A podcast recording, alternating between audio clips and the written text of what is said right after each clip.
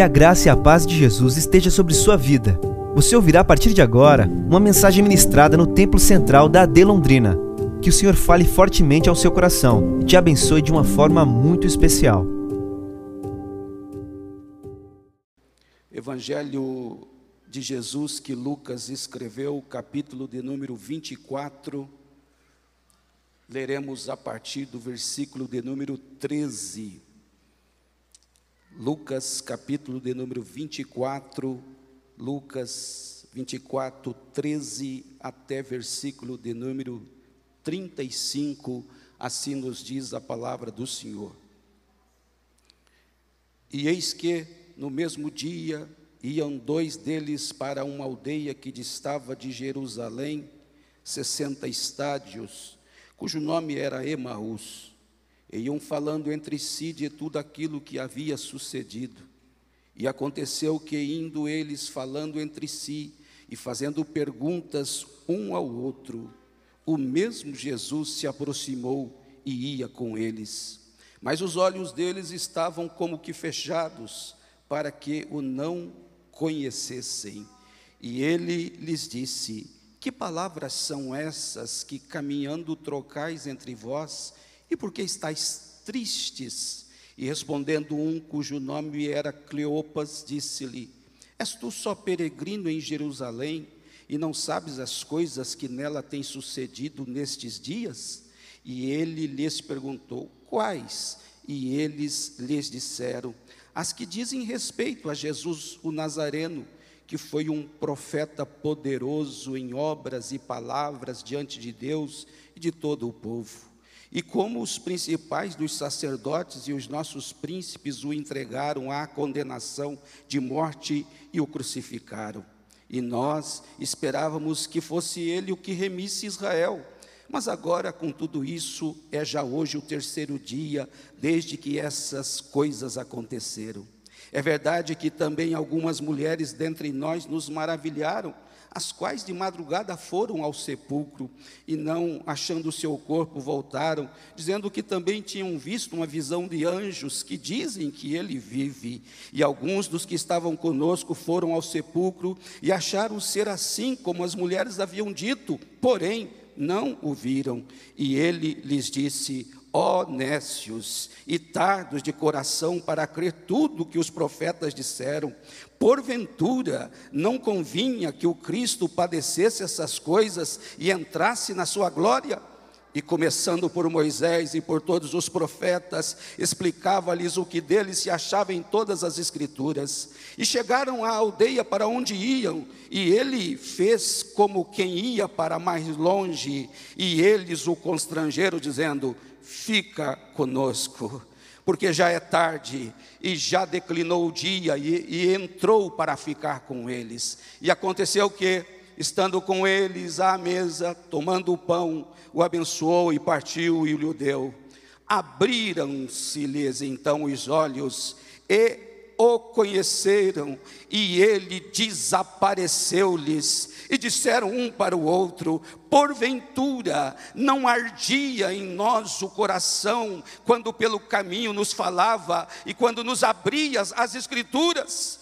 E na mesma hora, levantando-se, voltaram para Jerusalém e acharam congregados os onze e os que estavam com eles, os quais diziam: ressuscitou. Verdadeiramente o Senhor já apareceu a Simão, e eles lhes contaram o que lhes acontecera no caminho e como deles foi conhecido no partir do pão. Amém.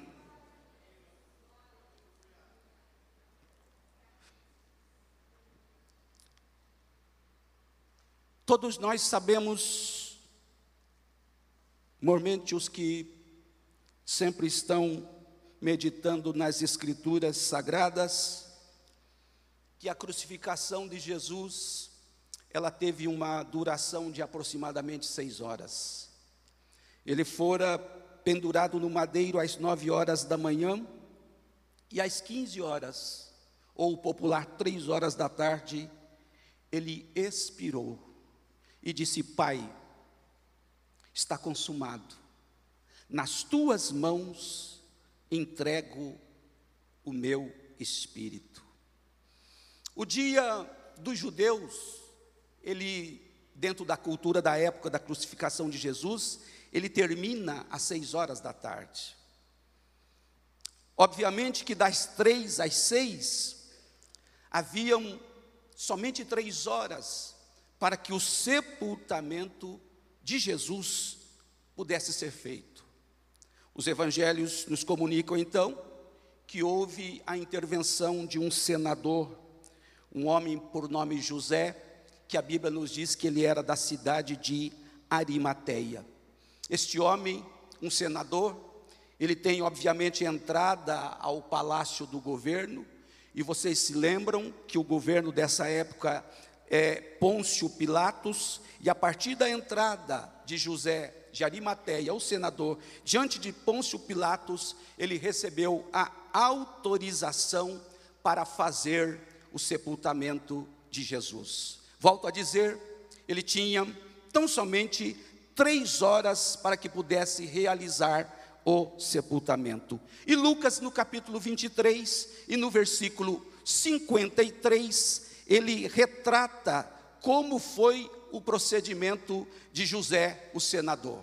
A Bíblia nos diz assim: E havendo-o tirado, envolveu-o num lençol e pô-lo num sepulcro escavado numa penha, onde ninguém ainda havia sido posto. Este sepulcro é de propriedade do senador, e ele concede esse sepulcro que ninguém havia sido sepultado para que fosse colocado o corpo de Jesus.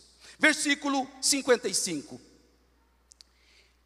E as mulheres, essas mulheres são mulheres que auxiliaram o ministério de Jesus enquanto ele é, esteve aqui na terra. É Joana, é Maria Madalena, é Maria, mãe de Tiago e outras mulheres que a Bíblia cita.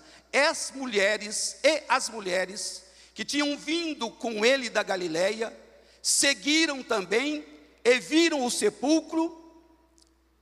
E diga comigo, e como foi posto o seu corpo.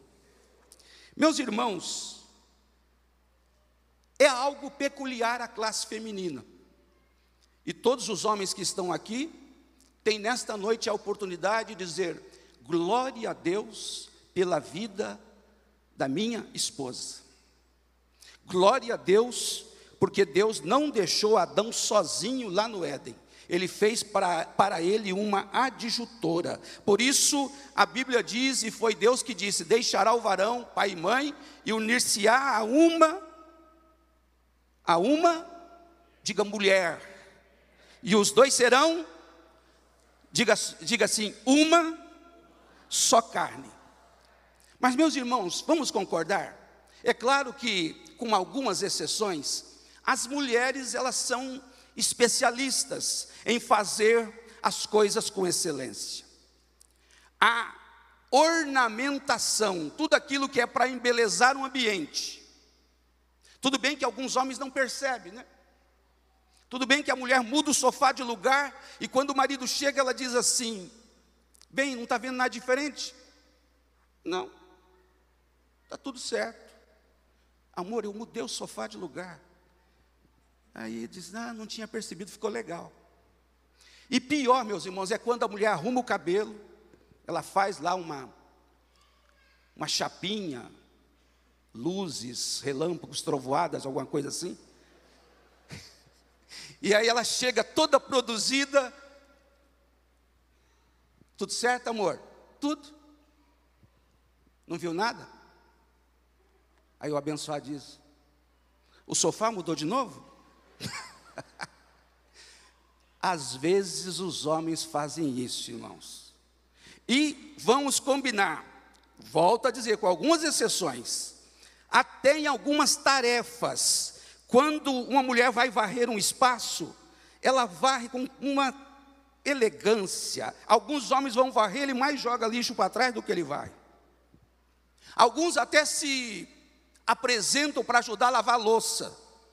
Mas para lavar meia dúzia de pratos e duas panelas, vai um litro de detergente. Homem é complicado. E essas mulheres, elas deram uma olhadinha do jeito que o senador cuidou do corpo, que tinha tudo uma, toda uma preparação. Tinha todo é, especiarias que eram colocadas, mas o texto diz que elas viram o sepulcro e como foi posto o seu corpo. Ou seja, não fizeram a coisa bem feita. Logo, de madrugada, o capítulo 24 começa. E no primeiro dia da semana, muito de madrugada, foram elas ao sepulcro, levando o quê? Levando as especiarias. Para fazer o quê? O que os homens não fizeram direito. Vamos lá consertar. Porém,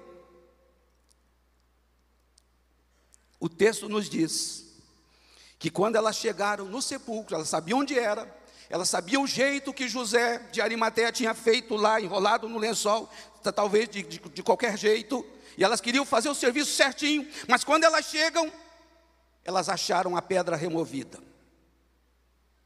A pedra está removida. E era uma preocupação: quem vai nos revolver a pedra?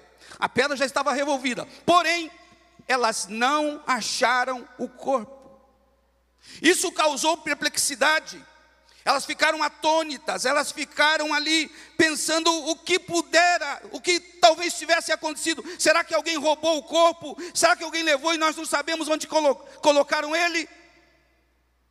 Mas a Bíblia nos diz, no capítulo 24, que nesse exato momento se colocam diante delas dois varões vestidos de branco. E elas ficaram olhando para o chão, não conseguiram olhar para esses varões. E esses varões disseram para elas: Por quê? Vocês estão buscando o vivente entre os mortos.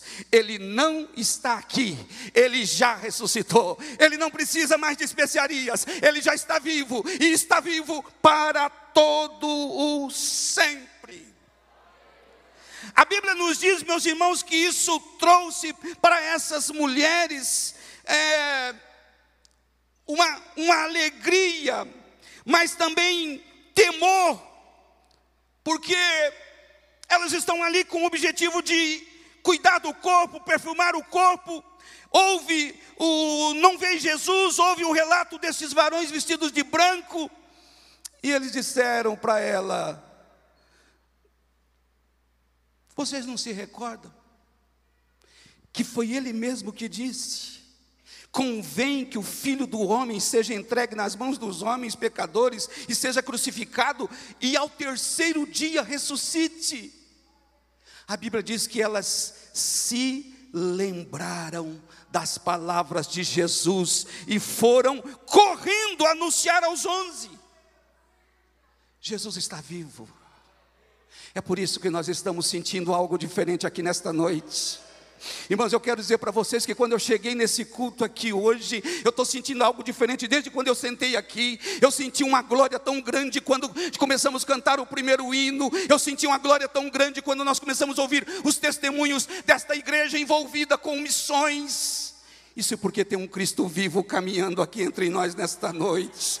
Tem um Cristo. Nós não paramos aqui hoje para falar de missões, de um Cristo morto. Não paramos aqui para falar de um Cristo derrotado, de um Cristo vencido. Nós viemos aqui para falar de um Cristo vivo, vivo, vivo e vivo para toda a eternidade. O que as mulheres fizeram?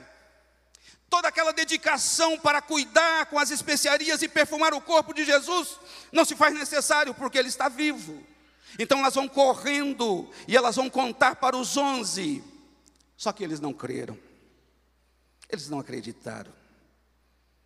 E aí o texto chega a dizer, no versículo 11, capítulo 24 e o verso 11, que as suas palavras lhes pareciam como um desvario. Essas mulheres tão loucas. Essas mulheres perderam o juízo. Meus irmãos, como é perigoso a gente caminhar ao lado de Jesus e não ter compreensão da essência do Evangelho. Como é perigoso, meus irmãos, nós não temos prazer de examinar as Escrituras. Dias atrás eu atendi um querido moço em um aconselhamento, e eu citei algo muito comum da Bíblia, E eu disse para ele: Onde está escrito isso? E ele, eu não lembro. Eu disse: Meu irmão, você está lendo pouco a Bíblia. Ele, estou, pastor.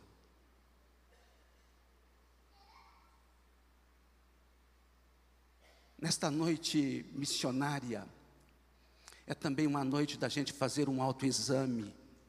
Como é que estão as nossas convicções?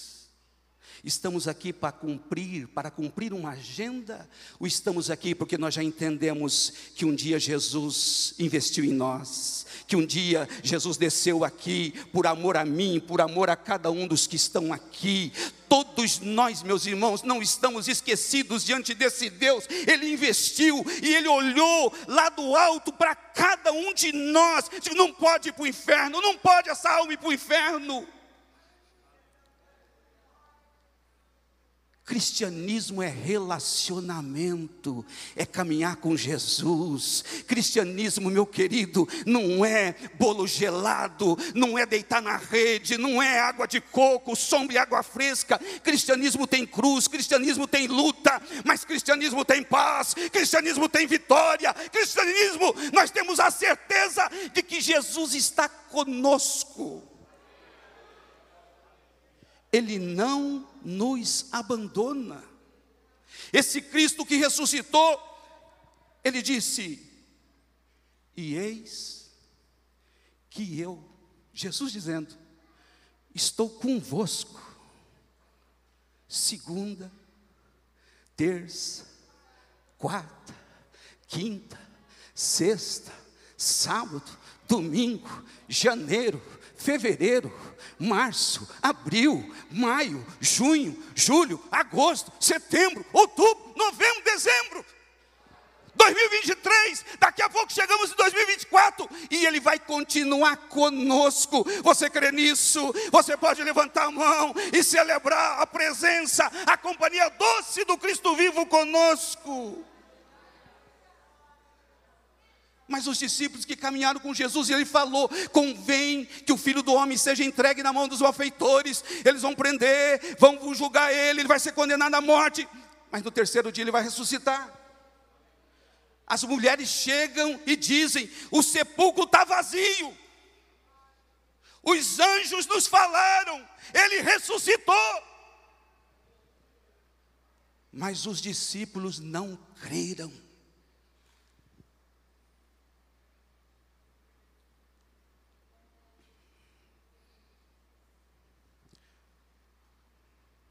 É uma noite de você pensar.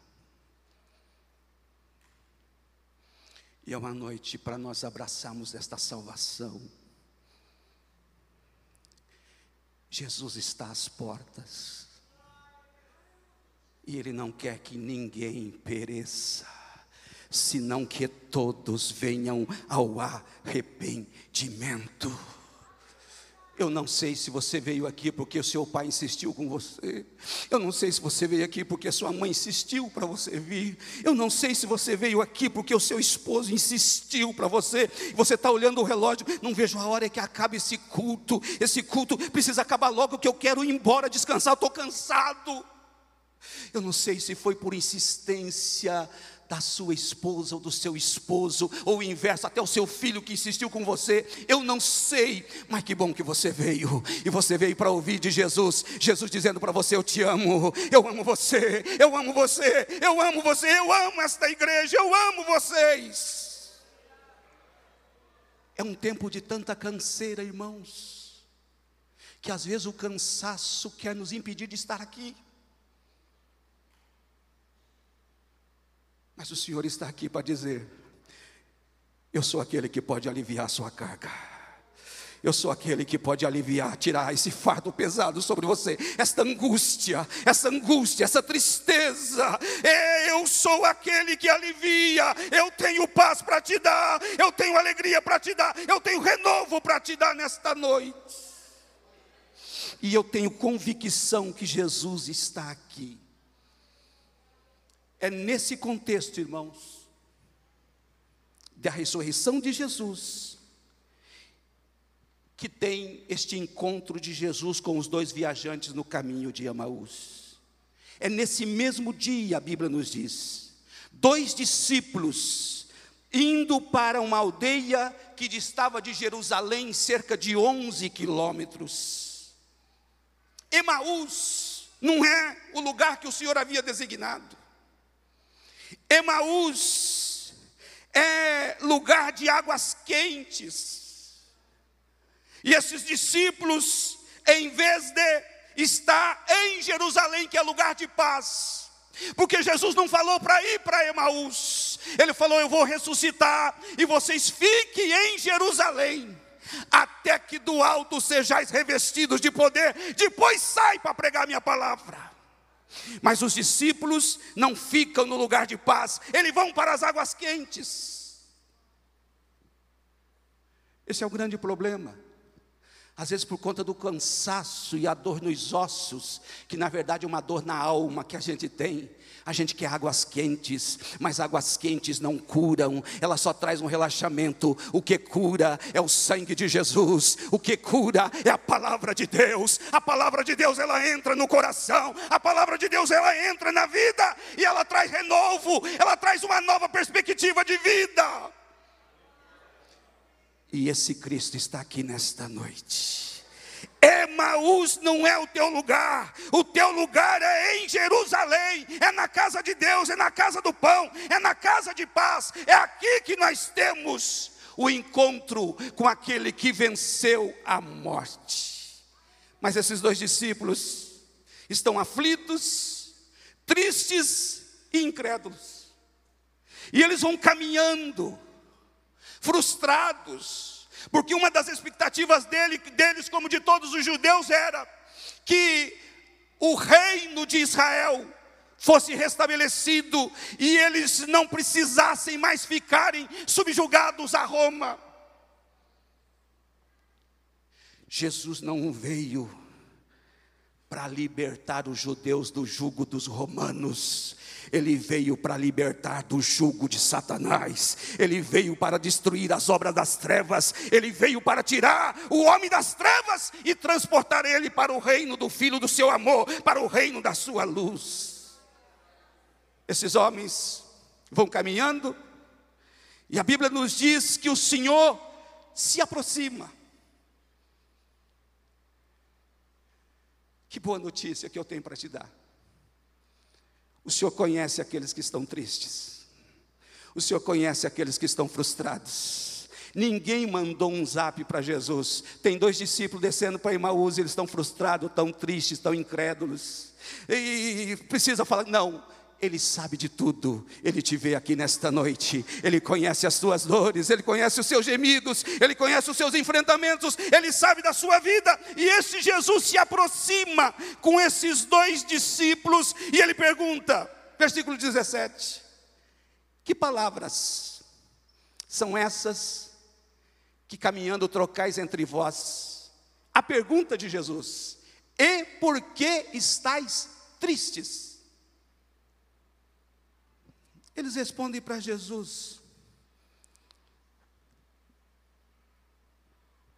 O senhor é peregrino aqui?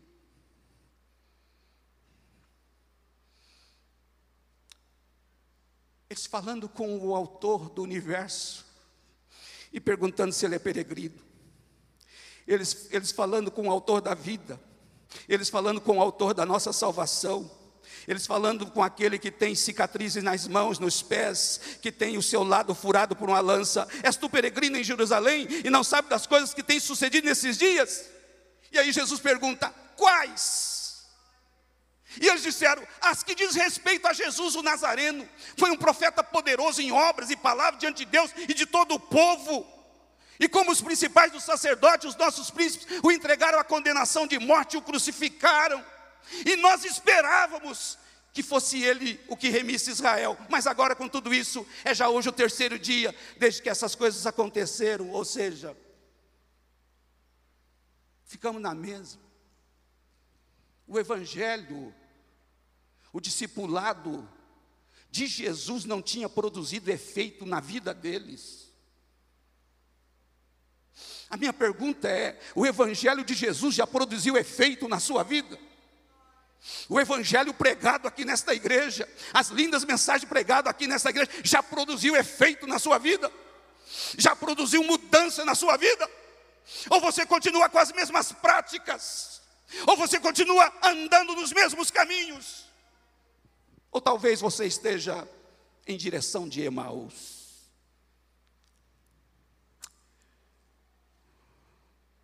Esses dois discípulos também dizem: é verdade, verso 22.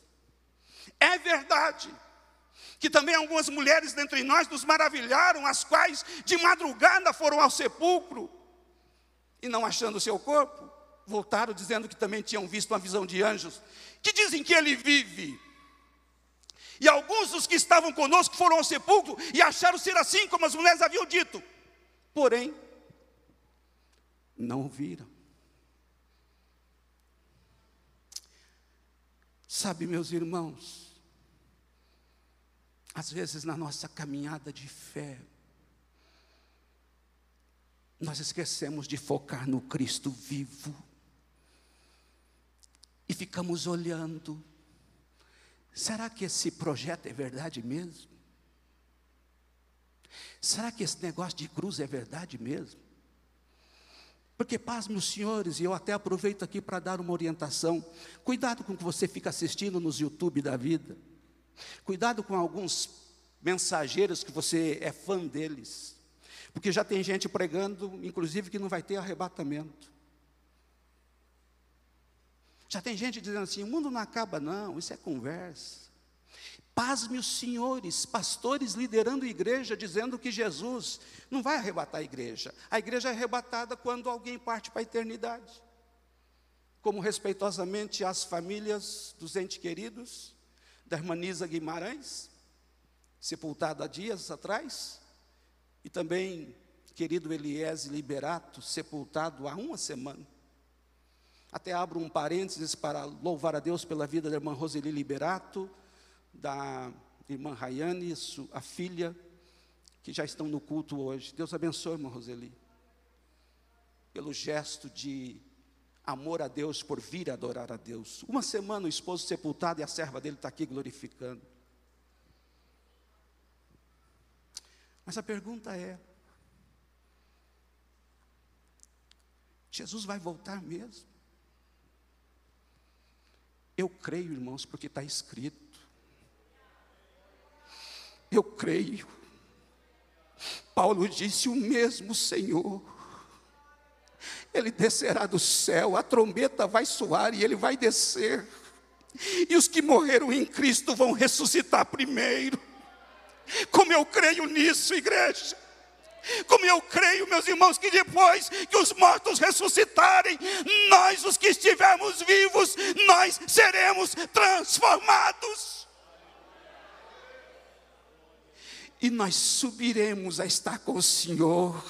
É claro que aqueles que já partiram estão no paraíso, sim, mas eu também creio que a igreja vai ser arrebatada. Então, se você ouvir alguém dizendo isso, ele está negando a Bíblia, moça, ele não, não vai te fazer bem.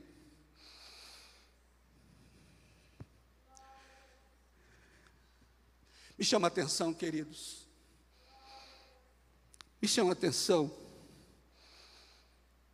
quando Jesus pergunta quais. E eles chamam ele de peregrino, faz todo esse comentário que acabei de reproduzir. Mas esse quais de Jesus para esses homens frustrados, nos faz pensar também no seu grande amor para conosco. Quando Jesus inicia o diálogo, o que, que vocês estão conversando? É acerca de da morte. Mas quando eles perguntam, e Jesus devolve para eles a pergunta, dizendo: quais? Quais? O que, que vocês estão conversando? Quais? Quais? as que dizem respeito, a nossa conversa, as que dizem respeito a Jesus. Irmãos, Jesus sabe de tudo. Quando alguém faz alguma coisa para a gente, tudo que a gente quer é que a pessoa não volte a falar sobre isso. Tudo que a gente quer é que a pessoa não volte a falar do episódio que causou tristeza ou dificuldade. Mas quando Jesus pergunta quais, isso me faz pensar do seu grande amor para conosco. Ele sabe de tudo. E ele sabe, ele carregou sobre si os nossos pecados. Ele foi julgado em um tribunal cheio de vícios, cheio de erros. Qualquer advogado poderia com muita tranquilidade pedir a anulação do julgamento de Jesus. Mas ele quis morrer por mim, por ti. Por amor a mim, a você, ele suportou o escárnio, ele suportou os açoites, ele suportou a coroa de espinhos, ele suportou a pesada cruz. Por amor a mim, a você, ele derramou todo o seu sangue para nos purificar de todos os nossos pecados. Mas quando ele diz, quais? O que vocês estão falando? Em outras palavras, ele está dizendo assim: eu não guardei mágoa eu não tenho mágoa no coração, eu tenho amor para dar para você. Eu não quero que ninguém se perca, eu quero que todos venham ao arrependimento. E ele também não teve dificuldade, igreja, para rediscipular esses homens novamente. Em outras palavras, dizer para eles: não é Emaús, seus abençoados, não é na casa de de águas quentes, não é no lugar de águas quentes, é na casa de paz que eu quero levar vocês. Eu quero tirar vocês dessas, dessas coisas paliativas, eu quero trazer para vocês para coisas que trazem cura. O sangue de Jesus perdoa todo o pecado. O sangue de Jesus nos purifica. E a Bíblia nos diz, meus irmãos, que ele olha para esses dois moços e ele diz: porventura, não convinha que o Cristo padecesse essas coisas e entrasse na sua glória? E começando por Moisés e por todos os profetas, explicava-lhes o que dele se achava em todas as Escrituras. E por causa do tempo, vamos pensar aqui na palavra só o que Isaías falou sobre ele. Isaías 53, do 9 ao 12, está escrito assim: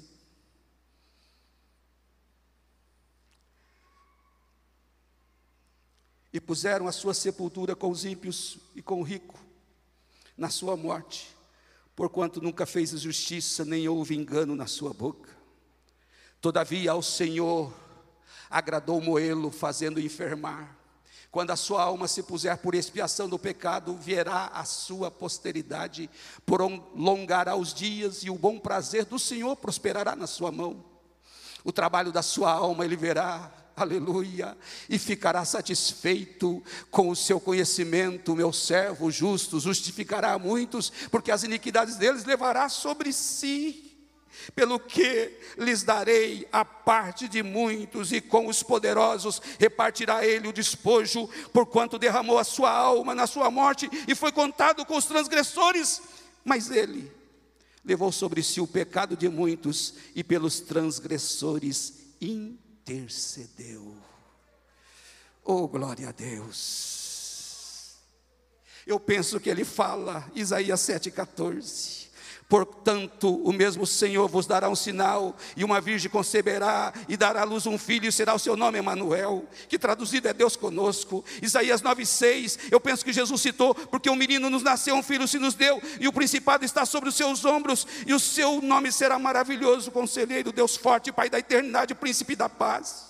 Eu penso que ele cita Isaías 50 e verso 6, as costas dou aos que me ferem, e a face aos que me arrancam os cabelos, não escondo a face dos que me afrontam e me cospem.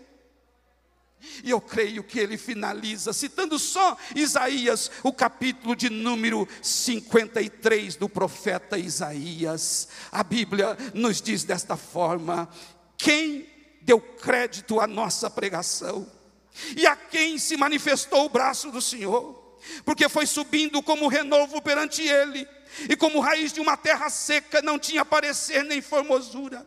E olhando nós para ele, nenhuma beleza víamos para que o desejássemos, era desprezado. E o mais indigno entre os homens, homem de dores, experimentado nos trabalhos, e comum de quem os homens escondiam o rosto, era desprezado e não fizemos dele caso algum.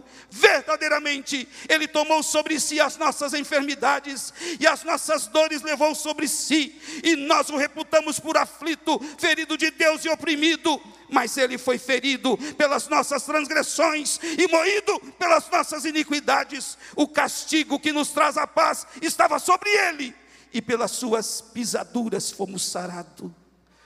Versículo 7. Ele foi oprimido, mas não abriu a boca. Como um cordeiro foi levado ao matadouro, e como ovelha muda perante os seus tosqueadores, ele não abriu a sua boca. A palavra de Deus é poder. Eu não tenho tempo. Mas ele começa por Moisés e todos os profetas. Sabe por quê? Porque Jesus é o centro da Bíblia. Jesus é o centro do universo, Jesus é o centro desta igreja, e Ele quer ser o centro da tua vida nesta noite. Oh, glória seja dada ao nome de Jesus. Eu sinto a presença de Deus aqui nesta noite, eu sinto a presença desse Cristo vivo aqui nesta noite a palavra muda situações. A Bíblia nos diz que quando chegou no destino desses dois discípulos, Jesus fez com que ia continuar a viagem, mas eles disseram: fica conosco. É tão gostoso, meus irmãos, essa presença de Jesus. É tão gostoso o poder da palavra de Jesus, que esses homens agora a sua mente abriu, agora a palavra entrou no coração deles e eles disseram: Fica conosco, porque já é tarde e já declinou o dia, e entrou para ficar com eles. Jesus aceitou o convite. Que coisa boa. Que coisa boa é pedir para Jesus entrar na nossa vida. Ele não nega. Que coisa boa é pedir para Jesus entrar na nossa casa. Ele não nega. Que coisa boa é você pedir para Jesus entrar lá na sua empresa. Ele não nega. Que coisa boa é você pedir para Jesus te acompanhar lá no trabalho, lá na onde você trabalha, lá na faculdade. Ele não nega. Ele quer ser a nossa doce companhia. Agora o que eu acho lindo, meus irmãos, é que Jesus entra na casa deles, e ele vai à mesa, e ele toma nas suas mãos o pão, ele abençoa o pão, e ele ministra ah, o pão para com estes homens. Percebe que os olhos deles estavam fechados, eles não tinham percebido que era Jesus que tinha se aproximado.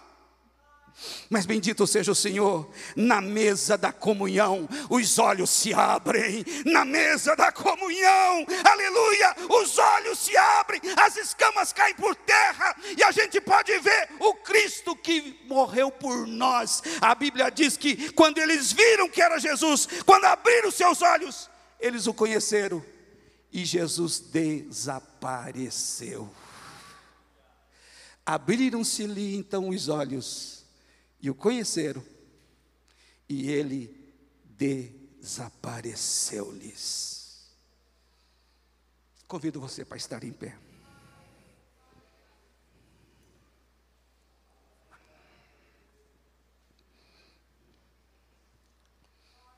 Eu quero dizer nesta noite para a igreja,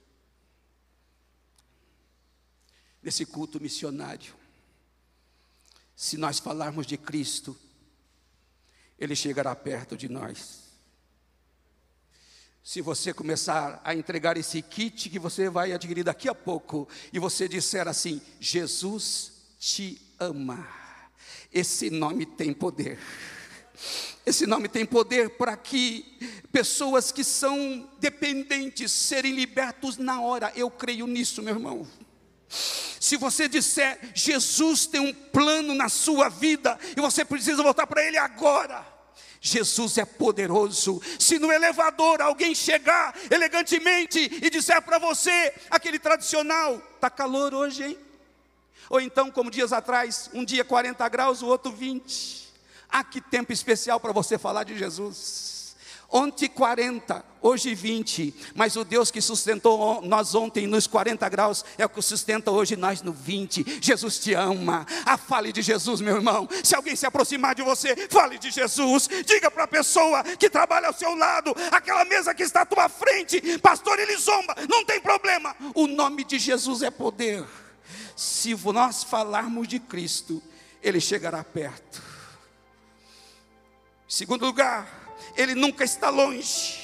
Quando o coração do seu povo está triste, esses dois homens estavam caminhando triste, ele vai ao encontro destes que estão tristes, porque a, o prazer do Senhor é transformar a tristeza em alegria.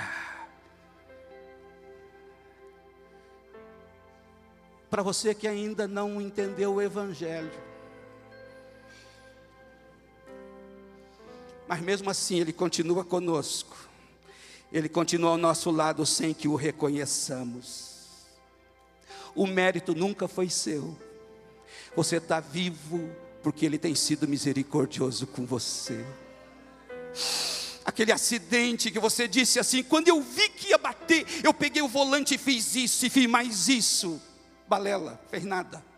Ele que livrou você nós somos limitados, somos frágeis, mas Ele fechou a porta da sepultura para você, porque queria você nesse culto, mesmo que você não reconheça, Ele está perto.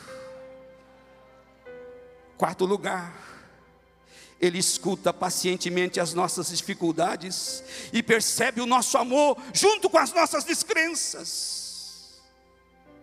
E em último lugar, é bom falar de Cristo com desconhecidos pelo caminho.